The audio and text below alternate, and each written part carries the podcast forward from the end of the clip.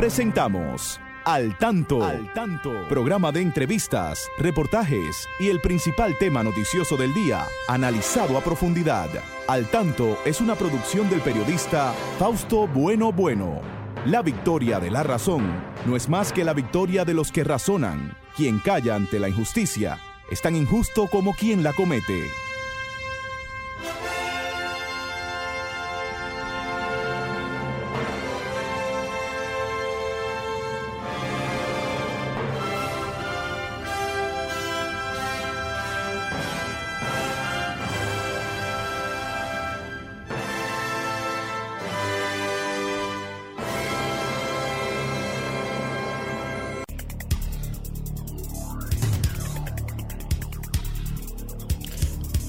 Hola, hola, muy buenas tardes, amigas y amigos. Aquí estamos con ustedes en este su espacio al tanto, al tanto con más de 45 años en la radio dominicana. Siempre llegamos hasta ustedes a esta hora para informarles sobre los acontecimientos más importantes en nuestro país y en el mundo. Saludamos ahí a nuestro equipo, como siempre, ahí está don Franklin Tiburcio en la coordinación técnica. Hoy tenemos a Carlos Félix aquí eh, con las vacaciones que tomó Christopher hoy, porque tenía que hacer un trabajo por ahí. Y siempre allá en la Romana está Genaro Ortiz, ya un día de esto se va a integrar, me dijo. Don Federico Núñez Mañán siempre está al tanto.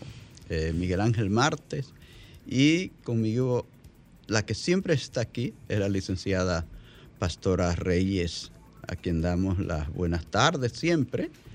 Y yo sé que ella siempre tiene cosas importantes que, que contarnos. Muy buenas tardes, Fausto, y buenas tardes a todos ustedes, nuestros amigos y amigas que cada sábado pues, nos esperan para compartir este espacio al tanto. Fausto. Hoy, pastora, en el 184 aniversario de la fundación de la Asociación Secreta La Trinitaria. Asociación o sociedad o la sociedad secreta, la trinitaria. ¿Mm? Fue nuestro, primer fue nuestro primer partido político. Bueno, así es. Y dio sus buenos resultados. Claro, porque eh, esa llama que, que dejó encendida ahí Juan Pablo Duarte con sus amigos, ha estado encendida toda la vida y aquí estamos todavía eh, luchando por esas conquistas que siempre eh, planteó que se debían lograr nuestro padre de la patria. Así es, Fausto, y también es importante recordar hoy el nacimiento de una figura, yo te diría casi universal, ¿verdad? Ah, claro que sí. Aunque fue el día 12 de julio, pero debemos recordarlo, el nacimiento de Pablo Neruda. Pablo Neruda. Es mejor decir Pablo Neruda. Pablo que decir Ricardo Eliezer Natalí Reyes. Entonces, Pablo, Neruda, Pablo ¿verdad? Porque inmediatamente nos viene a nuestra mente, ¿verdad? En la memoria el poema, eh, los Poema 20, ¿verdad? Poema 20, eh, claro. ¿Quién no ha oído a Poema 20? y la memoria de Neruda, confieso que Confieso que he vivido, así mismo. Entonces es importante recordar a esta persona quien dejó, ¿verdad? Eh, huellas muy importantes en la cultura universal. Y hay que decir, pastora, que esta es una, eh, un aporte para el tanto de la división de personas con discapacidad de la Biblioteca Nacional Pedro Enrique Sureño, en la cortesía de la licenciada Arlene Severino. Mis saludos para ella. Sí, así es, Fausto. Eh, ¿Comenzamos con los titulares? Sí, seguro. Tenemos hoy muchos temas interesantes como estos que les vamos a, presentar en titulares. Tenemos que Biden, el presidente de los Estados Unidos, dice que no ve terreno fértil para la paz en Medio Oriente. Eh, reza en la Basílica de la Natividad antes de partir para Arabia Saudí. Bien, la ONU eleva a 234 las muertes por violencia entre bandas en Haití. Países del G20 denuncian el impacto de la guerra rusa, Rusia y Ucrania en la economía mundial. Nuevo rector de la UAS, Edith Ruiz Beltrán, fue juramentado esta mañana con la presencia del presidente Luis Abinader, del expresidente Hipólito Mejía, del presidente del Senado Eduardo Estrella y otras personalidades del quehacer político y educativo del país. Ministro de Medio Ambiente junto al presidente Abinader eh, entregan eh, cheques a, a productores agrícolas que fueron desalojados de el valle allá de Valle Nuevo, del Valle de Constanza. Autorizan nueva prueba casera para detectar el COVID-19. Bueno, pues prepárense, señores, para que aprendan a aplicarse esa nueva prueba casera. Así que vamos a una pausa con ustedes. Y ahora, al tanto en las noticias. El Papa llama a la solidaridad en República Dominicana por año altagraciano. El Papa Francisco dirigió un mensaje a la República Dominicana con motivo del año jubilar de la Virgen de la Alta Gracia y recordó que la familia humana está llamada a la convivencia fraterna y solidaria. Queridos hermanos y hermanas dominicanos, no tengan miedo de caminar todos juntos, más allá de divisiones y desconfianza, unidos en fraternidad en la dirección que Jesús indica en el Evangelio, escribió el Papa. Y agregó, confíen en que su luz divina transforma los corazones y lo lleva al encuentro con Él y con los hermanos.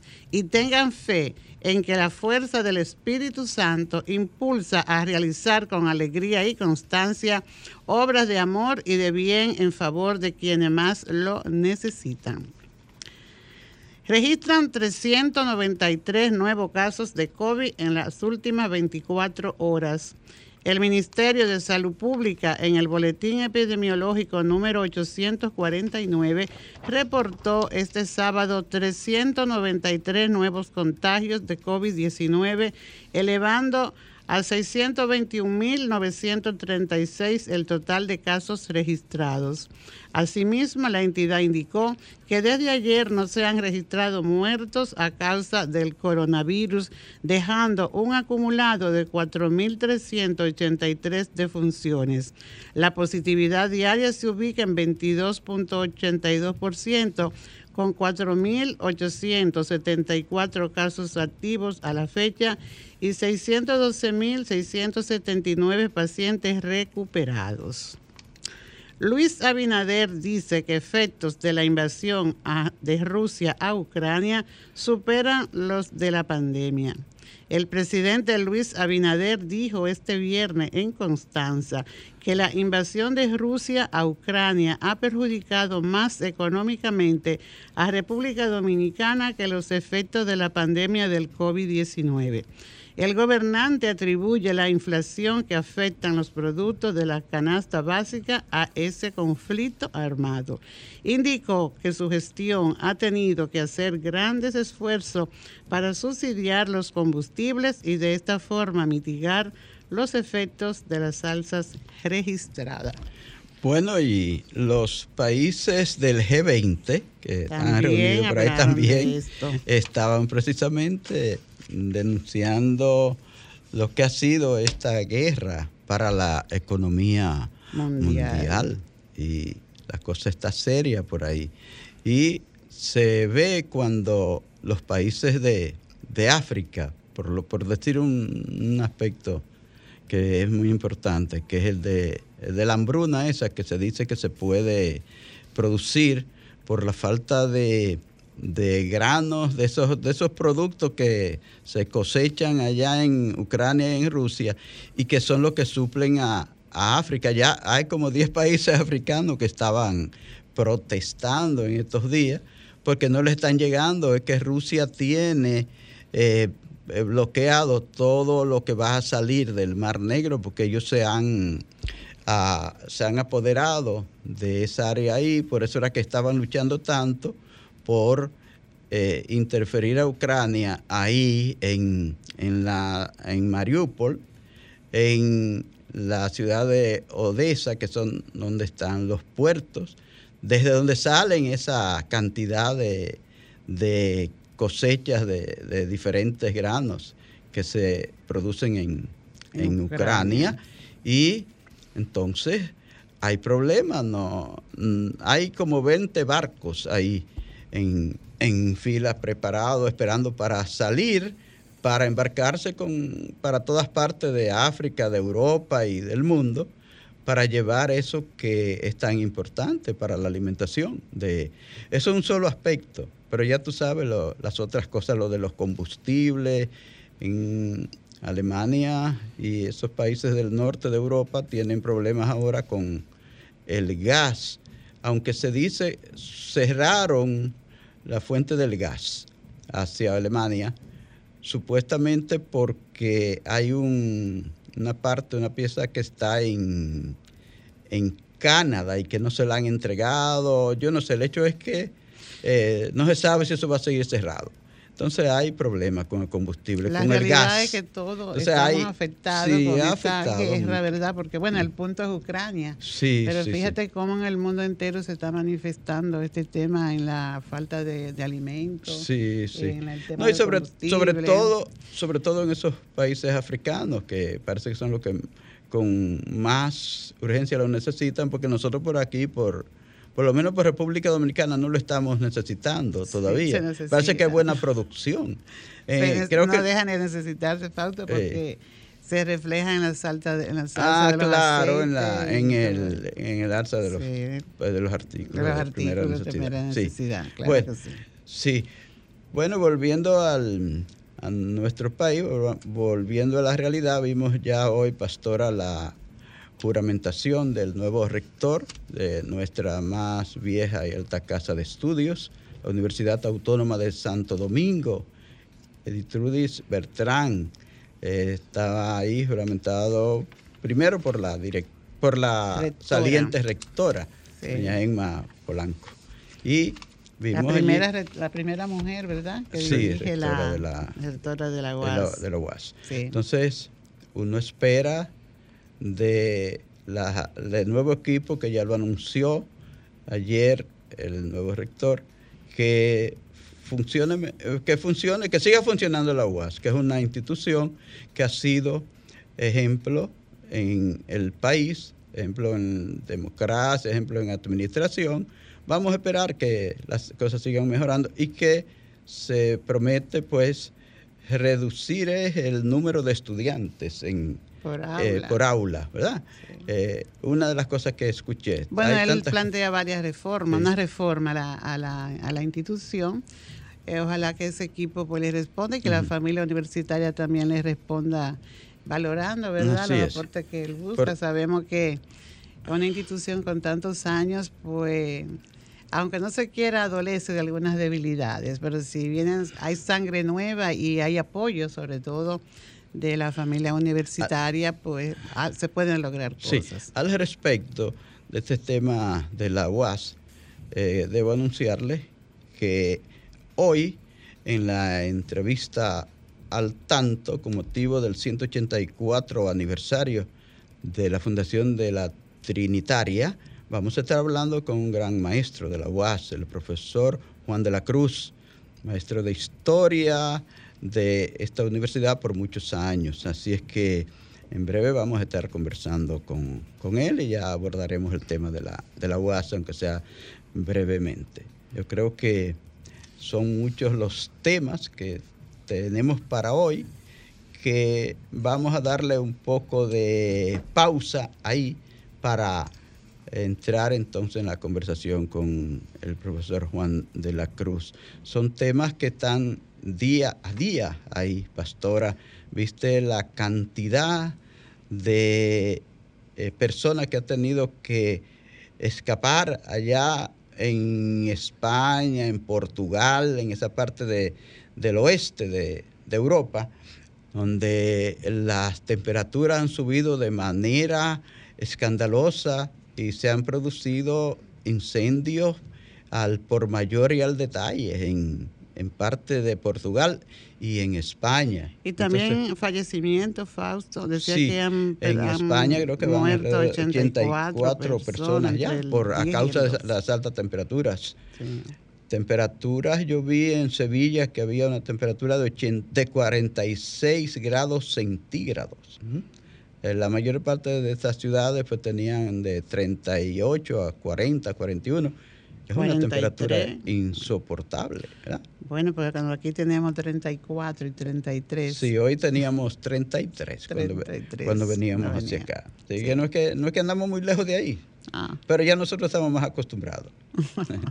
bueno, vamos a una pausa para entrar luego en nuestra entrevista al tanto. Seguimos, amigas y amigos, aquí en este su espacio al tanto y como les decíamos al principio, tenemos en esta sección de la entrevista al tanto al profesor Juan de la Cruz, catedrático de más de 27 años en la Universidad Autónoma de Santo Domingo. Y lo invitamos eh, al llegar al 184 aniversario de la fundación de la Trinitaria y vamos a estar hablando de historia, por supuesto. Entonces, el profesor Juan de la Cruz seguro que estuvo hoy en la juramentación del nuevo rector de su universidad. Buenas tardes, profesor. Un gran honor que vuelva a acompañarnos en este programa. Para mí es un gran honor ahora estar aquí presencial, ya que estuvimos en medio de la pandemia de manera virtual. Eh, en verdad, para los universitarios, para los guasdianos, es muy importante esta, este proceso eh, democrático que ha vivido la UAS. Tuvimos una rectora que hizo una gran gestión al frente de la universidad, eh, pero siempre la novedad, el cambio es importante. Y en el día de hoy con la presencia del señor presidente de la República, Luis Abinader, que acompañó al nuevo rector eh, entrante y también despidió a la rectora saliente con la que tuvo una muy buena relación y le dio un apoyo sin igual, vamos a decir, a la rectora saliente para lograr la, la virtualidad, que estaba un poquito difícil, ¿verdad? La situación de conectividad, pero él le dio todo el apoyo desde que entró en la presidencia de la República le, aportó alrededor de 234.5 millones eh, para lograr eh, actualizar a la universidad al nivel que requería para conectar a cerca de 200 mil estudiantes y, cerca de, de 6 mil profesores, de manera que eh, la, rectora saliente recibió un apoyo sin igual de parte del presidente y el rector que entra, evidentemente, tiene la misma posibilidad de ser apoyado por el presidente eh, eh, de turno, porque es una persona que incluso tiene más afinidad política él con, con Luis Abinader que la rectora saliente, y aún en ese caso él miró primero a la UAS, sin mirar, eh, digamos, la parte política.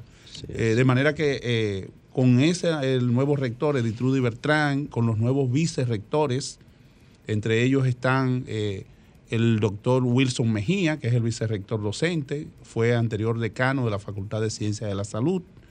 Tenemos también eh, a Radamés Silverio, que es era el, anterior decano de la Facultad de Ciencias, ahora es vicerrector de investigación y posgrado. Tenemos a Rosalía Sosa, que fue vicedecana y, anterior, y había sido antes eh, la directora ejecutiva de participación ciudadana con una gran experiencia ahora es la vicerrectora de extensión de la UAS, va a mantener una conexión de la UAS con la sociedad o la va a ampliar esa conexión. eh, viene a sustituir a otro maestro que hizo una gran gestión en ese, en ese lugar, que lo fue el profesor eh, Medina, eh, que sin duda alguna hizo conectó a la UA con la sociedad en medio de la pandemia, pero Rosalía Sosa va a mantener y profundizar esa situación.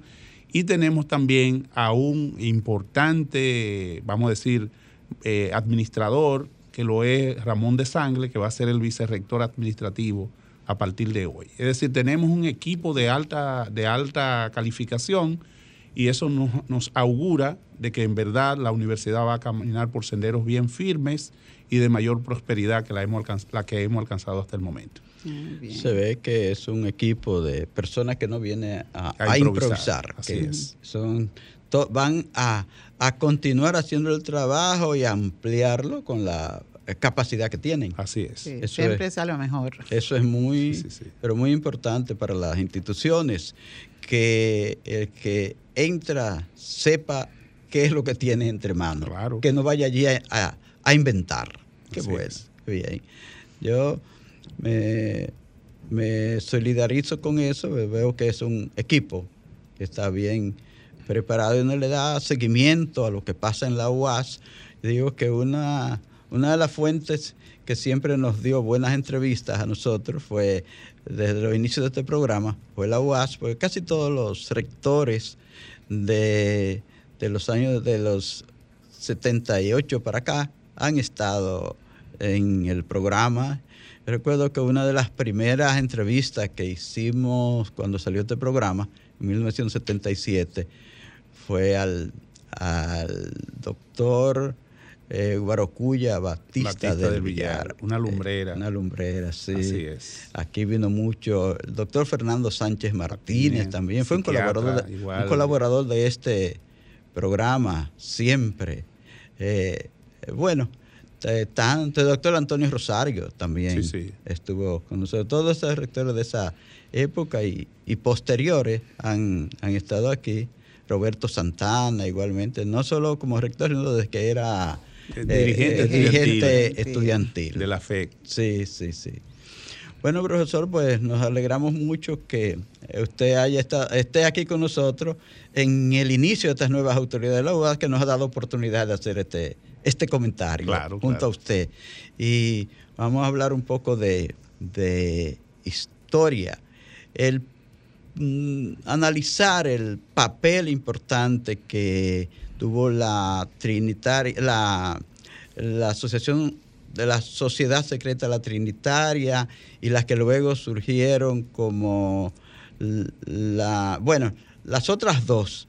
Después te voy a decir por qué, por qué fueron, por qué fue cambiando primero la Trinitaria, luego a otra, luego a una tercera. Me gustaría ver esos detalles y que usted nos diga qué importancia usted le asignó a estas organizaciones.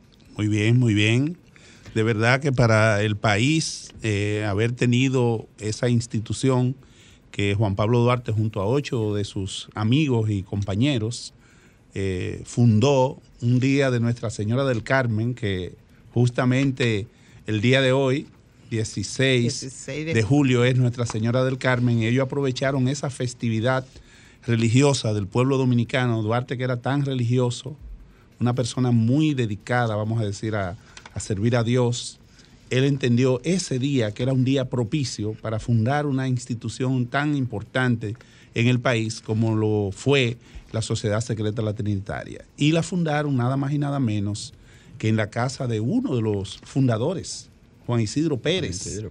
Y su madre, eh, Chepita Pérez, como le decían popularmente en ese momento, y donde ella fue una colaboradora importante de ese movimiento. Es decir, no solamente prestó su casa, sino que también eh, fue copartícipe de esas ideas y se convirtió en una de las comunicadas, que fue una manera de participación de las mujeres identificada con la causa patriótica en ese momento, tanto e, ella, Chepita Pérez, como eh, lo fue también María Trinidad Sánchez, como lo fue la hermana de Duarte, Rosa Duarte, la madre de Duarte era una mujer identificada plenamente, Manuela Díez, con estas ideas, por eso siempre le dio apoyo a su hijo, porque estaba identificada, igual su padre, hasta que le falleció, ¿verdad? También le dio apoyo a su hijo. Y todo esto demuestra que prácticamente esta sociedad era una necesidad para el país, para el país poder caminar por sendero independiente. Eh, ya eh, en el momento en que se funda la Sociedad Secreta Latinitaria, en el 38, ya el país tenía 16 años de dominación haitiana, fue en el 1822, y Juan Pablo Duarte, desde que se produjo esta acción de parte de, del gobierno de Jean-Pierre Boyer, pues entendió que, los, los, habitantes de esta parte de la isla teníamos el mismo derecho que los haitianos a configurarnos como una nación libre, independiente, soberana. No fue Duarte nunca eh, anti-haitiano, ni racista, ni nada por el estilo, pero dijo, del mismo, yo admiro al pueblo haitiano, llegó a decir, desde que lo veo luchar y convertirse en un pueblo libre, independiente, soberano, logró salir de la esclavitud y convertirse en un pueblo libre, en un pueblo que logró enfrentar a potencias tan grandes como Francia, Inglaterra, España, y logró configurarse como una nación libre. Dice, pero del mismo modo, que los haitianos tienen derecho a configurarse como una nación libre e independiente, los dominicanos tenemos el mismo derecho. Es decir, Juan Pablo Duarte fue una persona con una visión tan clara sobre esa necesidad que teníamos los dominicanos de transitar, eh, vamos a decir, eh, el camino de la soberanía, de la independencia, pero nunca eh, hablando mal de otros, de otros pueblos y de otras naciones y de otros líderes, sino diciendo lo que nosotros necesitábamos como país. Y es en ese contexto que él le propone a José María Serra, cuando regresa de sus estudios por España, eh, distintos países de Europa que visitó, eh, Estados Unidos, regresa en el año 1831 y se da cuenta que un amigo suyo, periodista, José María Serra, estaba dedicado a hacer propaganda en contra de las medidas incorrectas del de Jean-Pierre Boyer. Y él entonces un día visita a su amigo Serra a su casa y lo encuentra, por la confianza que tenían, él no se cuidó, como se dice, de dejar de hacer su propaganda, sino que la siguió elaborando. Y Duarte le preguntó, ¿qué tú estás haciendo, José María Serra? Dice, estoy haciendo unos pasquines para distribuirlo en hora de la, madrugada. Dice, ah, pero eres tú, el que está haciendo estos pasquines, que yo lo había leído, pero no sabía quién era. Y entonces él le dice, sí, soy yo porque entiendo el dominicano español Así firmaba él lo, lo, que era esos pasquines que él tiraba. Y Duarte le dijo, pues, si tú me lo permites, desde ahora te voy a acompañar. Y me dijo, le dijo, sí, excelente. Estoy dispuesto a que juntos hagamos eso. Y elaboraban los pasquines juntos y lo distribuían en horas de la madrugada. Y en esto duraron desde el 1833 más o menos hasta el año 1838. Es decir, cinco años duraron en esa labor. Y hay un día en que Duarte le dice, eh, José, es, yo quiero decirte algo a ti. Es muy importante lo que hemos estado haciendo, pero si nos quedamos ahí, no el pueblo dominicano, que ya él entendía que debíamos llamarle pueblo dominicano porque el señor José Núñez de Cáceres había hablado declaratoria de independencia del pueblo dominicano, le había puesto ya en, en el 1821. Le dijo, si nosotros seguimos así y no convertimos esto en un propósito más trascendental, de crear una organización, el pueblo dominicano no va a poder dar el paso de avance que tiene que dar. Le dije, yo te propongo que configuremos una sociedad patriótica y que juntos invitemos a otros amigos y logremos constituir esa sociedad. Y a partir de ahí entonces, Juan Pablo Duarte le propuso el nombre, y él lo vio bien, de Sociedad Secreta La Trinitaria, y decidieron junto a, varios, a seis amigos más, siete amigos más, porque fueron nueve los fundadores, pues constituir ese día de Nuestra Señora del Carmen, la Sociedad Secreta la Trinitaria, basada en el principio cristiano de la Santísima Trinidad de Dios Omnipotente, que todos sabemos que es Dios Padre, Dios Hijo y Dios Espíritu Santo. Es decir, Juan Pablo Duarte fue una persona con una visión cristiana muy clara, pero un cristianismo comprometido con el país y comprometido con los más débiles, es decir, con los más pobres. Y en eso Duarte nunca transigió. Duarte fue, eh, eh, vamos a decir, una figura que a sus amigos y colegas lo orientó de que había que hacer el bien, de que no se podía eh, trabajar para simple y llanamente enfrentar a alguien, sino para hacer el bien, para que el país pudiese progresar y pudiese avanzar de una manera significativa. ¿Qué pasó para que la Trinitaria cesara y le diera paso a otra, eh, otro tipo de sociedad, de organización? Sí. Eh, hubo, eh, como hemos dicho, sin, nueve integrantes iniciales. De esos integrantes iniciales hubo uno que se asoció con el gobierno haitiano, que fue el señor Felipe Alfao. Felipe Alfao incluso... ¿Se puede decir que entonces que traicionó? Traicionó. Felipe Alfao incluso posteriormente se convierte en una de, la, en una de las figuras que la posición que Duarte logró al interior de la, del ejército haitiano, él, él orientó a todos sus compañeros a integrarse al ejército haitiano, bajo la idea de que no era posible enfrentar al gobierno haitiano sin estar preparado militarmente para hacerlo. Y él en el 34 se integró al ejército haitiano y alcanzó el rango de coronel hasta 1843, que es cuando tiene que irse del país, por la persecución de que fue objeto por Charles Gerard. Y entonces, ¿quién queda en esa posición de coronel?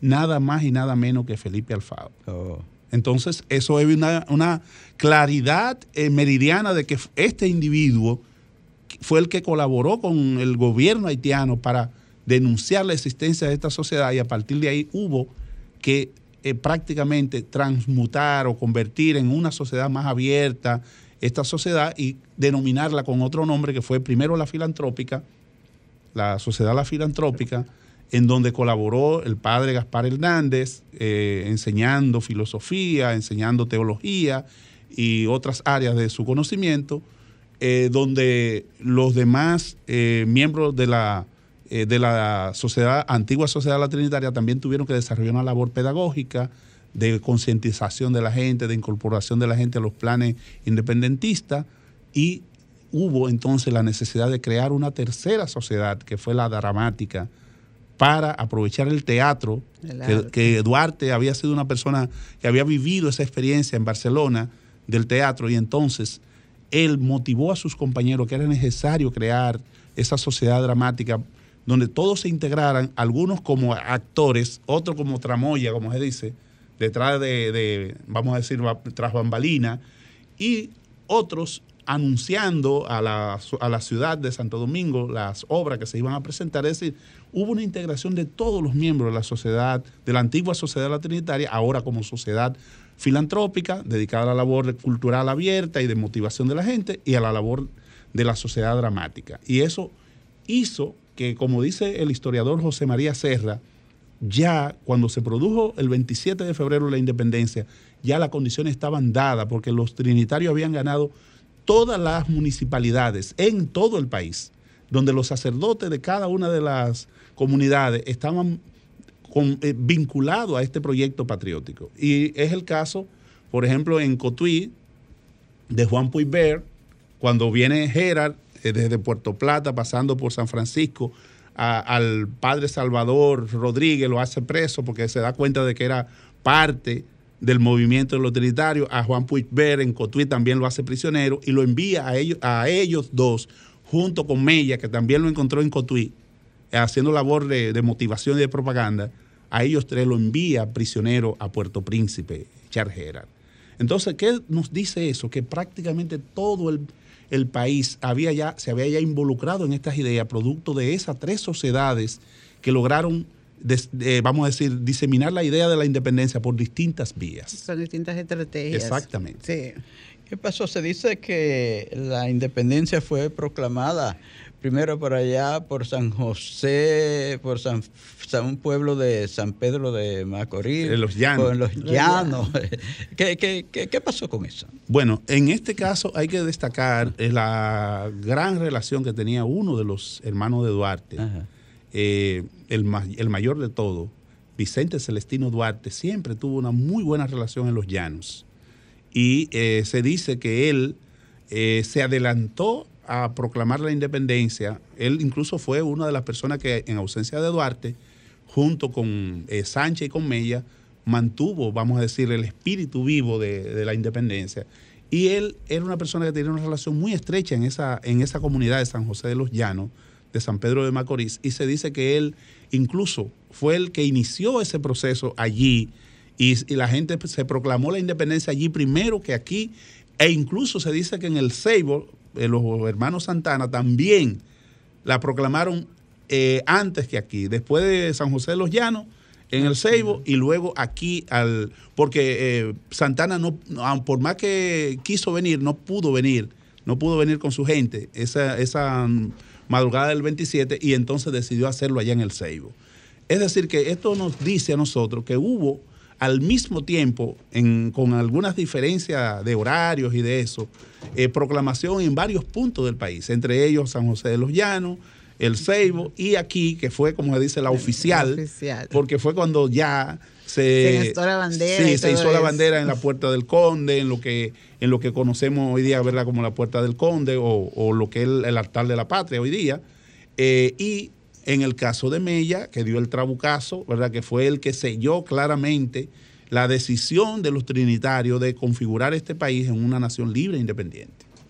Vamos a decirle a los amigos oyentes que estamos conversando aquí con el profesor Juan de la Cruz, maestro de la Universidad Autónoma de Santo Domingo, sobre este tema importante de nuestra historia, la fundación de la Trinitaria. Y si ustedes tienen alguna inquietud, pueden preguntársela al profesor de la Cruz a través de nuestros teléfonos, el 809-540-1065 desde provincia, el 1809-210-65. Cualquier inquietud también ustedes pueden expresarla, que el profesor de la Cruz está dispuesto a contestarle.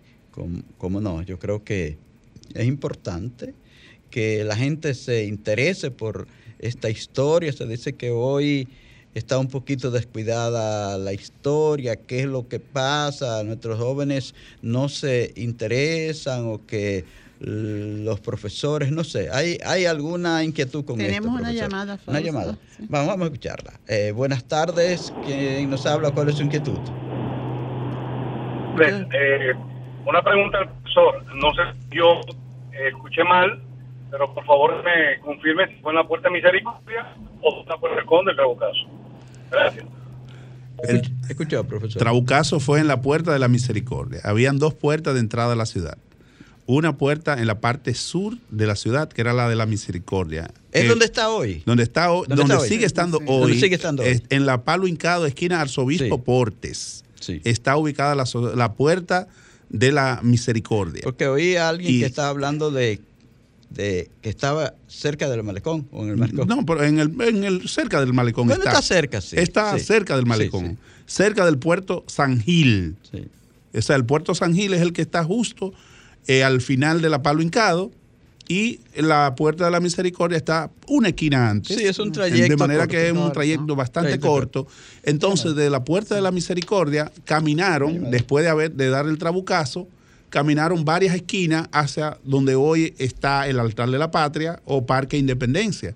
De manera que fue ya con quienes tiraron el cañonazo, Mella y quienes le acompañaron, que no pasaban de 50 personas, quedaron de juntarse cerca de 100, pero apenas llegaron 50 y, Mella dijo, como quiera, vamos a, hacer lo que, teníamos, lo que tenemos que hacer. Tenemos otra llamada.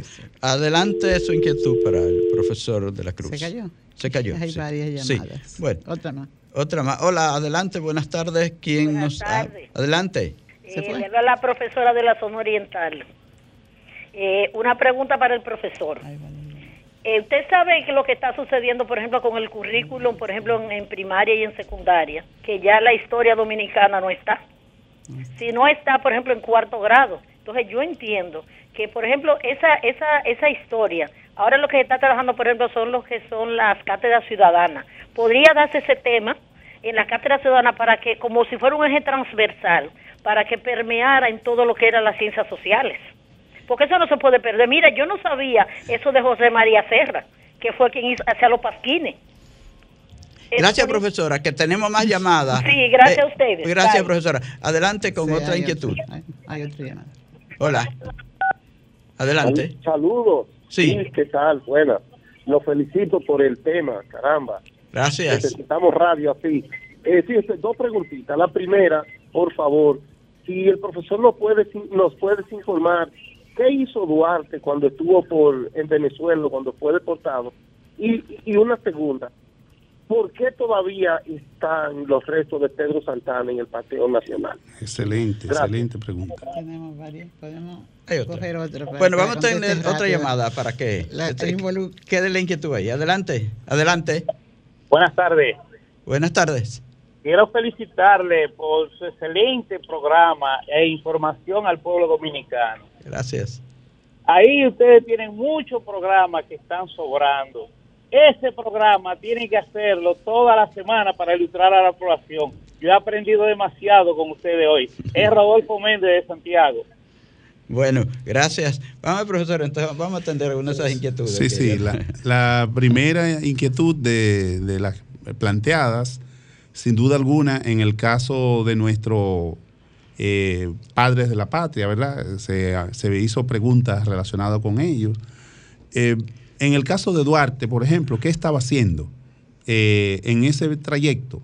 Haciendo gestiones, eh, tanto cuando le tocó estar en Curazao, en Venezuela, de pertrechos militares para la causa patriótica.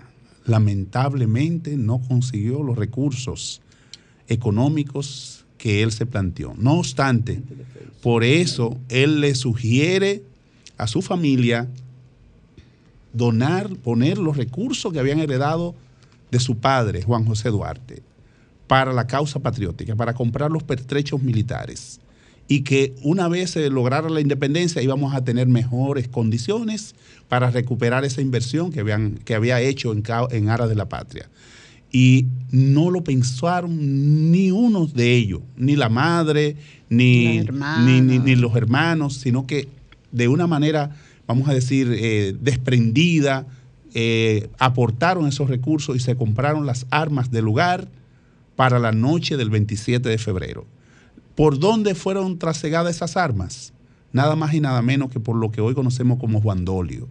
En esa zona fue, eh, fue el acuerdo de las armas que en este caso que Duarte compró y mandó, se recibieron en la zona de Juan Dolio próximo a la playa de Guayacanes que nosotros conocemos. Es decir, que son datos también poco conocidos eh, porque no sean, nuestros historiadores no se han detenido en eso. Otra inquietud, una inquietud de las profesoras, sin duda alguna, estoy totalmente de acuerdo. Tenemos necesariamente que restituir la historia dominicana en todos los niveles, desde el nivel inicial, no, no el primario, desde el nivel, inicial, con los niños, ¿verdad?, que recién comienzan, nivel primario, nivel secundario y nivel universitario. En la UAS apenas tenemos una historia 011. Yo soy de lo que he planteado que debemos tener dos historias, una 011 y una 012, porque en solo eh, la 011 no podemos abarcar 500 y tantos años de historia con profundidad. Y tantas debilidades que, llevan los estudiantes. Claro, entonces se, hablaba, se preguntaba de la juventud, nuestra juventud está ansiosa de conocer nuestra historia. Cuando yo, por ejemplo, tengo esas clases que las hago interactiva con mis estudiantes, donde ellos son, exponen, son los que investigan y exponen, y yo lo que hago es eh, intercambiar con ellos y aclararle algunas cosas, ellos eh, quedan asombrados de las cosas tan ricas de nuestra historia dominicana. Es decir, que si por ello fuera, hubiese, se hubiese dado en todos los niveles la historia dominicana a profundidad. Es decir, hay una inquietud de parte de la juventud de aprender de nuestra historia. Yo pienso que son las autoridades que tienen que dar los pasos necesarios para instaurar en todo el currículum de inicial, de primaria, de secundaria y universitaria, integrar más la historia dominicana. Claro, y cómo, cómo, cómo desaparece la historia dominicana precisamente del currículum. Dios mío, eso no, se explica. Y sobre, hay una llamada aquí, ¿hay alguna respuesta? Pero ya, ya estamos en el, la parte final. Entra la llamada, pausa. Adelante. Una, brevemente. Sí, buenas. Buenas tardes. Yo estaba pensando que si aquí hay una ley de cine, deberían de hacer una inversión en hacer series y películas y con actores y figuras que realmente la sociedad ahora mismo sigue para que la gente tenga un interés de ver esa serie, esas películas de toda la historia de nosotros. Una forma muy importante de aprender la historia. Claro, claro. Y, pienso que la cátedra ciudadana, que justamente refirió la profesora, son muy importantes. A mí, por ejemplo, me ha tocado grabar varias de esas cátedras ciudadanas, hablando de Duarte, hablando de la independencia, hablando de Mella, de Sánchez, pero creo que deben ser parte del currículum que se enseñe en, los distintos niveles, o sea, integrarlo como parte de las asignaturas de historia dominicana. Claro. Porque pueden ser muy, eh, muy útiles estos videos para que se discutan en las aulas y demás. Gracias, profesor, porque el tiempo se nos ha terminado aquí. Quedaron algunos eh, temas ahí de los oyentes, ojalá que pudiéramos muchas inquietudes de nuevo. Porque como usted dice, hay necesidad. Claro, hay que volver sobre el tema. Así que le agradecemos su presencia aquí. A nuestros amigos también, muchísimas gracias. A los amigos de Facebook, hoy no les saludamos, pero saludándole a todos aquí, tanto a los de la radio, a los de Facebook, a los de la web. Muchísimas gracias y les invitamos para el próximo sábado. A partir de las 3 de la tarde, Dios mediante, estaremos nuevamente con ustedes. Hasta entonces.